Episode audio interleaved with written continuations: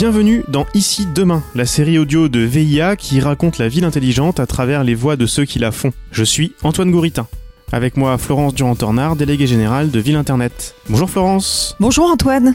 Dans l'épisode précédent, tu nous as raconté la première partie de ton voyage au Canada au cœur des politiques de collecte et d'utilisation de données par les villes dans leur volonté de faciliter la vie de leurs citoyens. On t'avait laissé dans le train pour Toronto et aujourd'hui tu vas nous raconter cette étape avec, en point d'orgue, la visite de Sidewalk Labs, le projet de Smart City de Google. Le projet est mené sur un quartier au bord du lac Ontario Raconte-nous ce que tu as vu en arrivant. Qu'y a-t-il sur place aujourd'hui? Après avoir quitté le gigantisme des tours du centre-ville, nous arrivons sous la pluie dans une grande zone d'activité et on approche d'un vaste hangar assez moderne où à l'extérieur on trouve des ballots de paille, quelques jardinières en bois, des plantes qui préfigurent euh, l'ambition euh, écologique du projet Sidewalk Labs.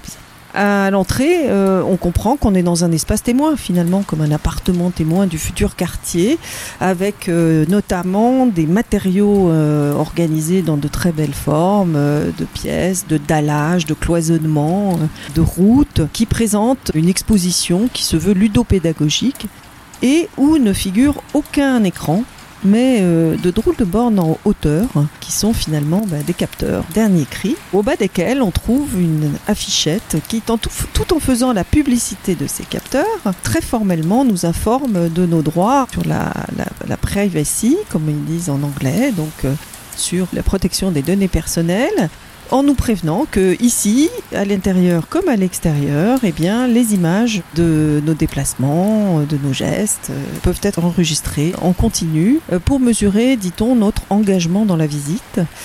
Il est précisé également sur ces affiches que les images sont déidentifiées dès la captation, c'est-à-dire que les visages sont floutés, ce qui pourrait permettre l'identification des individus et semble être flouté techniquement à la prise de vue directement. En revanche, dans les salles de présentation, dans les étages en mezzanine, des bureaux magnifiques, suréquipés d'écrans, de caméras, de bornes vocales, de recharge électrique, euh, un peu partout. Et euh, là, on n'imagine pas du tout qu'on puisse garder une quelconque privacy. Euh, on se pose même la question en allant jusqu'aux toilettes.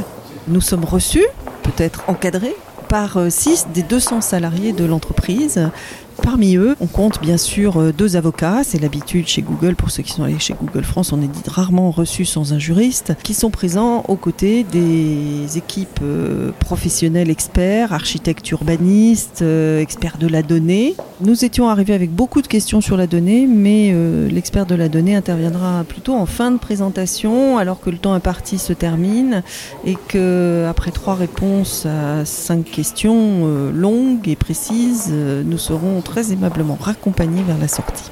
Alors que veut faire Toronto sur cette zone du port? Sur cette partie du port, qui est une partie vierge, ce n'est pas la requalification d'un quartier qu'on projette, mais bien la création d'un nouveau quartier ex nihilo sur une emprise portuaire que la ville veut aménager. En l'occurrence, le Toronto Eastern Waterfront, où nous sommes, sur les quais de est de Toronto, c'est un peu comme les nouveaux quartiers du Havre, ou la rénovation des quais à Bordeaux il y a dix ans. Hormis qu'à cet endroit, il n'y a pas de bâtiment.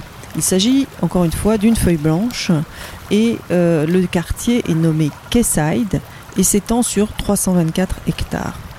L'intention marquée de la ville de Toronto et des partenaires est de créer un archétype du développement urbain innovant post-industriel. Ce sont les mots des élus posés sur les documents qu'on a pu lire. C'est assez étonnant de trouver une filiale de Google à cet endroit-là. Euh, comment a-t-elle obtenu la réalisation de ce projet d'urbanisme? Alors, euh, Alphabet, qui est la maison mère de Google, via sa filiale Sidewalk Labs, créée pour l'aménagement urbain, a répondu à l'appel à projet porté par Waterfront, qui est un service créé en 2001 conjointement par la ville de Toronto avec le gouvernement du Canada et celui de la province de l'Ontario. Et il a été gagné par ce groupement euh, Sidewalk Labs en 2018. Il faut savoir que certains des urbanistes qui font partie du projet sont assez fameux. Certains ont contribué à la reconstruction de Ground Zero à New York. Ils sont en charge de fournir un plan de développement très détaillé incluant euh, les études de faisabilité, les coûts euh, et la réponse aux questions juridiques. Il a été rendu aux autorités et on attend de voir comment les autorités vont réagir, quelles évolutions, modifications elles vont demander à Sidewalk Lab. Vous avez eu droit à une présentation complète par les équipes de Sidewalk Labs. Quelle est leur vision finale de cette Smart City? Le plan de développement proposé par Sidewalk Labs veut faire de Quayside un quartier fondé sur la connectivité. C'est une première dans le monde, a priori, mis à part certains projets en Inde où on était parti d'ex nihilo euh, sur des territoires vierges en installant effectivement le numérique comme moteur, mais surtout comme moteur pour la production des entreprises installées là et non pas pour euh, le confort, l'habitat, euh, tel que l'affiche en tout cas Sidewalk Labs. Il s'agit donc d'associer un design urbain et la technologie numérique de pointe avec des matériaux de construction inédits et euh, créer ce qu'ils appellent un tissu conjonctif de la ville. Donc, euh, si on en croit la définition du tissu conjonctif, un dispositif euh, maillé qui soutient et lie tous les organes du quartier pour les rendre plus efficients. La volonté déclarée est d'en faire un banc d'essai mondial et qu'il soit modélisable. Modélisable sur différents points, par exemple sur les accès des véhicules autonomes pour le transport des humains, mais aussi des déchets et des consommables en supprimant totalement les voitures privées. Tout serait organisé de manière autonome avec des véhicules qui ne seraient pas que des voitures d'ailleurs mais qui pourraient être euh, des poubelles autonomes, euh, véhicules autonomes, etc., euh, etc. Pour la construction, ils ont imaginé des boîtes modulaires qui permettent de construire les logements strictement au plus près de la demande spécifique des habitants ou des aménageurs. Dans les autres innovations, on voit euh, le pilotage d'un réseau thermique pour réguler la consommation énergétique du quartier et avoir l'impact écologique le plus réduit. Tout est fait pour des habitants qui finalement devraient pouvoir vivre dans ce quartier sans le quitter beaucoup et en profitant du télétravail, d'une gestion du temps qui laisse la place aux loisirs de proximité, voire d'hyper-proximité, y compris dans les jardins, y compris dans les équipements sportifs qui sont prévus également, mais aussi euh, dans différents lieux culturels. 25 critères de qualité de vie sont les guides des urbanistes de Sidewalk Labs qui ont euh, rédigé à la fois le projet et les critères de qualité confirmés par la ville. Les grands principes qu'on retrouve dans la démarche du projet Sidewalk Labs ne sont pas très différents des écoquartiers que l'on connaît en France, comme celui de Confluence à Lyon par exemple. C'est d'ailleurs ce qui a frappé Bertrand Montubert, conseiller régional d'Occitanie. J'ai débriefé la visite avec lui avant de remonter dans l'avion pour la France. Sur, l'aspect vraiment urbanisme, euh, mais je ne suis pas un expert de cette question-là, donc je, le dis vraiment avec modestie, mais c'est vrai que j'ai pas été euh, hyper impressionné euh, par ce qu'il propose, en tout cas dans quelque chose qui part d'une feuille blanche et donc sur lequel on peut faire un petit peu ce qu'on veut. j'ai l'impression d'avoir déjà vu des choses de ce type-là. Est-ce que ça va vraiment plus loin en termes d'intégration technologique que ce qu'on a déjà dans certains écoquartiers, peut-être. Euh, peut-être, mais c'est pas complètement euh, éclatant. Ce qui m'a surtout frappé au fond, c'est que euh, le fait de partir justement d'une zone vierge, ça, a évidemment certains atouts, mais quelle est la possibilité d'essaimage d'un tel schéma? Puisque manifestement, il se place dans cette idée-là. Il se place dans l'idée que ils font une expérimentation et après ils pourront le déployer ailleurs.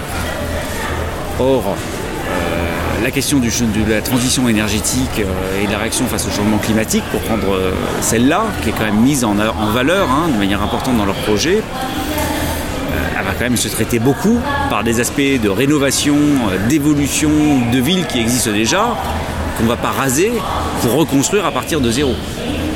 Donc, la capacité de, déploiement ne euh, m'a pas sauté aux yeux, si ce n'est dans des territoires, euh, peut-être peut-être dans des pays en développement qui ont des expansions extrêmement importantes et sur lesquels euh, on part plus de zéro. Mais, typiquement en Europe, ça me paraît plus compliqué. Vous avez rencontré des représentants de la ville de Toronto et leur approche des questions d'open data est intéressante.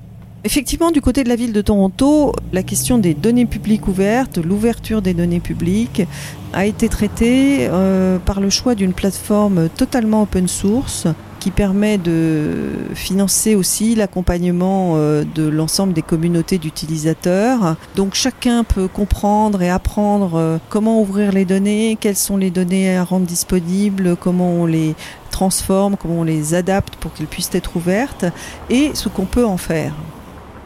Alors les villes alentours, euh, petites ou grandes, qui voudraient déployer euh, leur propre plateforme, sont aidées donc par les services euh, de Toronto qui ont prévu ce soutien d'une manière permanente dans le cadre de la maintenance et de la gestion de la plateforme globale. Comment ces deux visions, celle de Google et celle de la ville, peuvent cohabiter? La vision d'Alphabet et la vision du gouvernement canadien, de la province d'Ontario et de la ville de Toronto cohabitent sûrement depuis plusieurs années. On a une proximité géographique puisque le lac Ontario euh, est, traversé au son centre par la frontière américaine-canadienne. Donc euh, on peut penser que c'est des zones où l'influence euh, états-unienne est forte, où il y a des échanges de population avec les frontaliers probablement, et on pense que le plus gros trust des États-Unis, une des plus grosses entreprises mondiales installées là-bas, a finalement un potentiel de délégataire de services publics acceptable. En tout cas, c'est ce que nous avons compris dans les propos des responsables et des décideurs politiques. On peut se poser la question de savoir où sont les limites quand on sait que cette entreprise états-unienne vend ses services aux gouvernements les plus offrants. Ce qui est important aussi dans cette euh, observation sur cette euh, situation à Toronto, c'est que on a une impression euh, générale que on va tous être là pour voir ce qui va sortir de terre, pour voir cette ville du futur extraordinaire. Pensons que à Toronto comme ailleurs, les projets ne sont pas si rapides à mettre en œuvre, même si le projet euh, prévoit un assez court terme pour euh, la sortie de terre.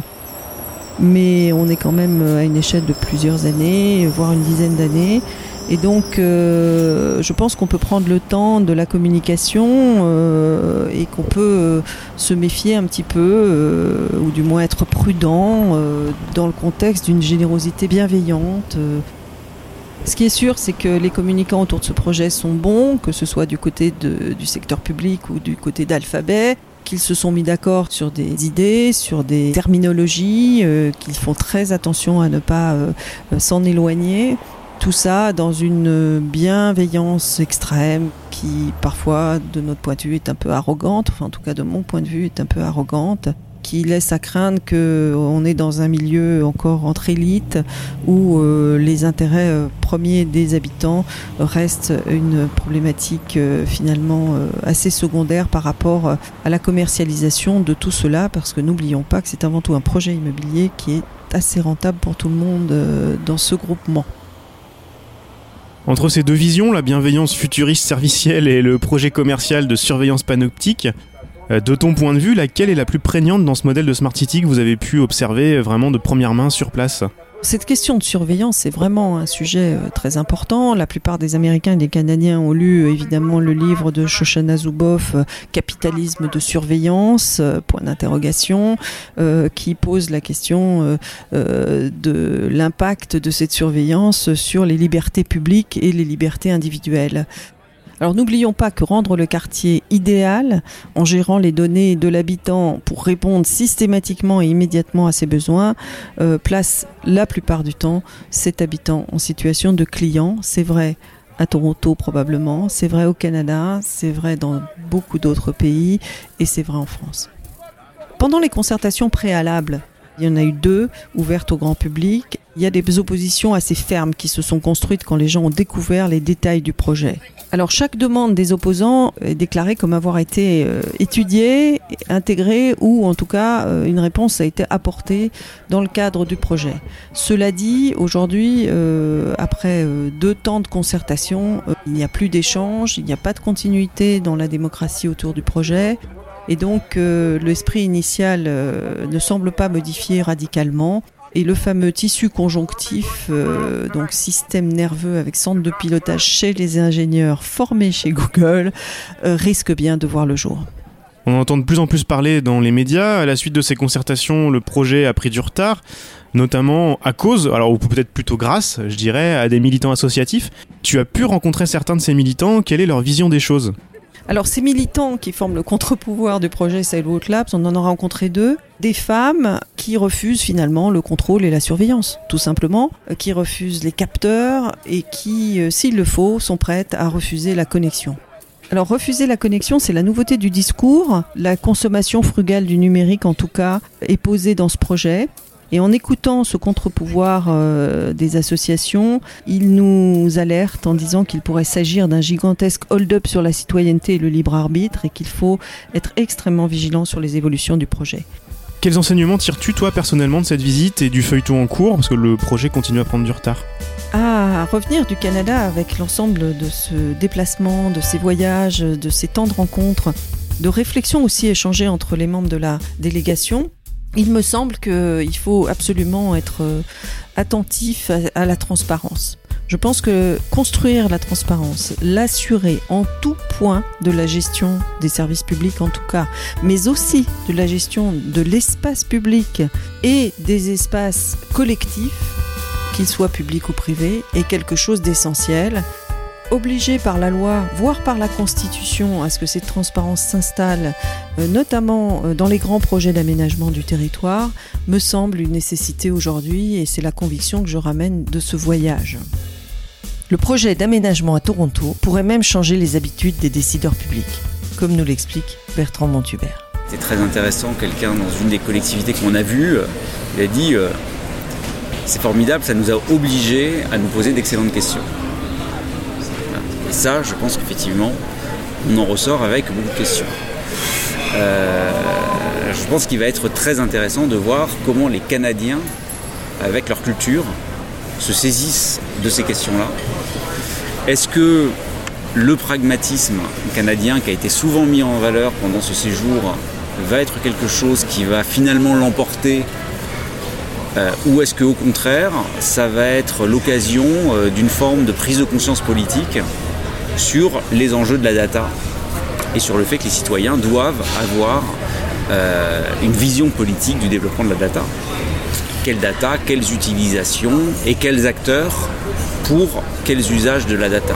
Et l'intérêt de quelque chose comme ça, Cloud, c'est que d'une certaine manière, leur a éclaté à la figure le fait que ces questions-là, elles étaient extrêmement importantes et qu'il fallait maintenant les traiter. Alors que finalement, ils ne l'avaient pas complètement traité et qu'ils étaient que sur des approches, sur le mode euh, on va euh, avancer et puis, euh, et puis on verra bien.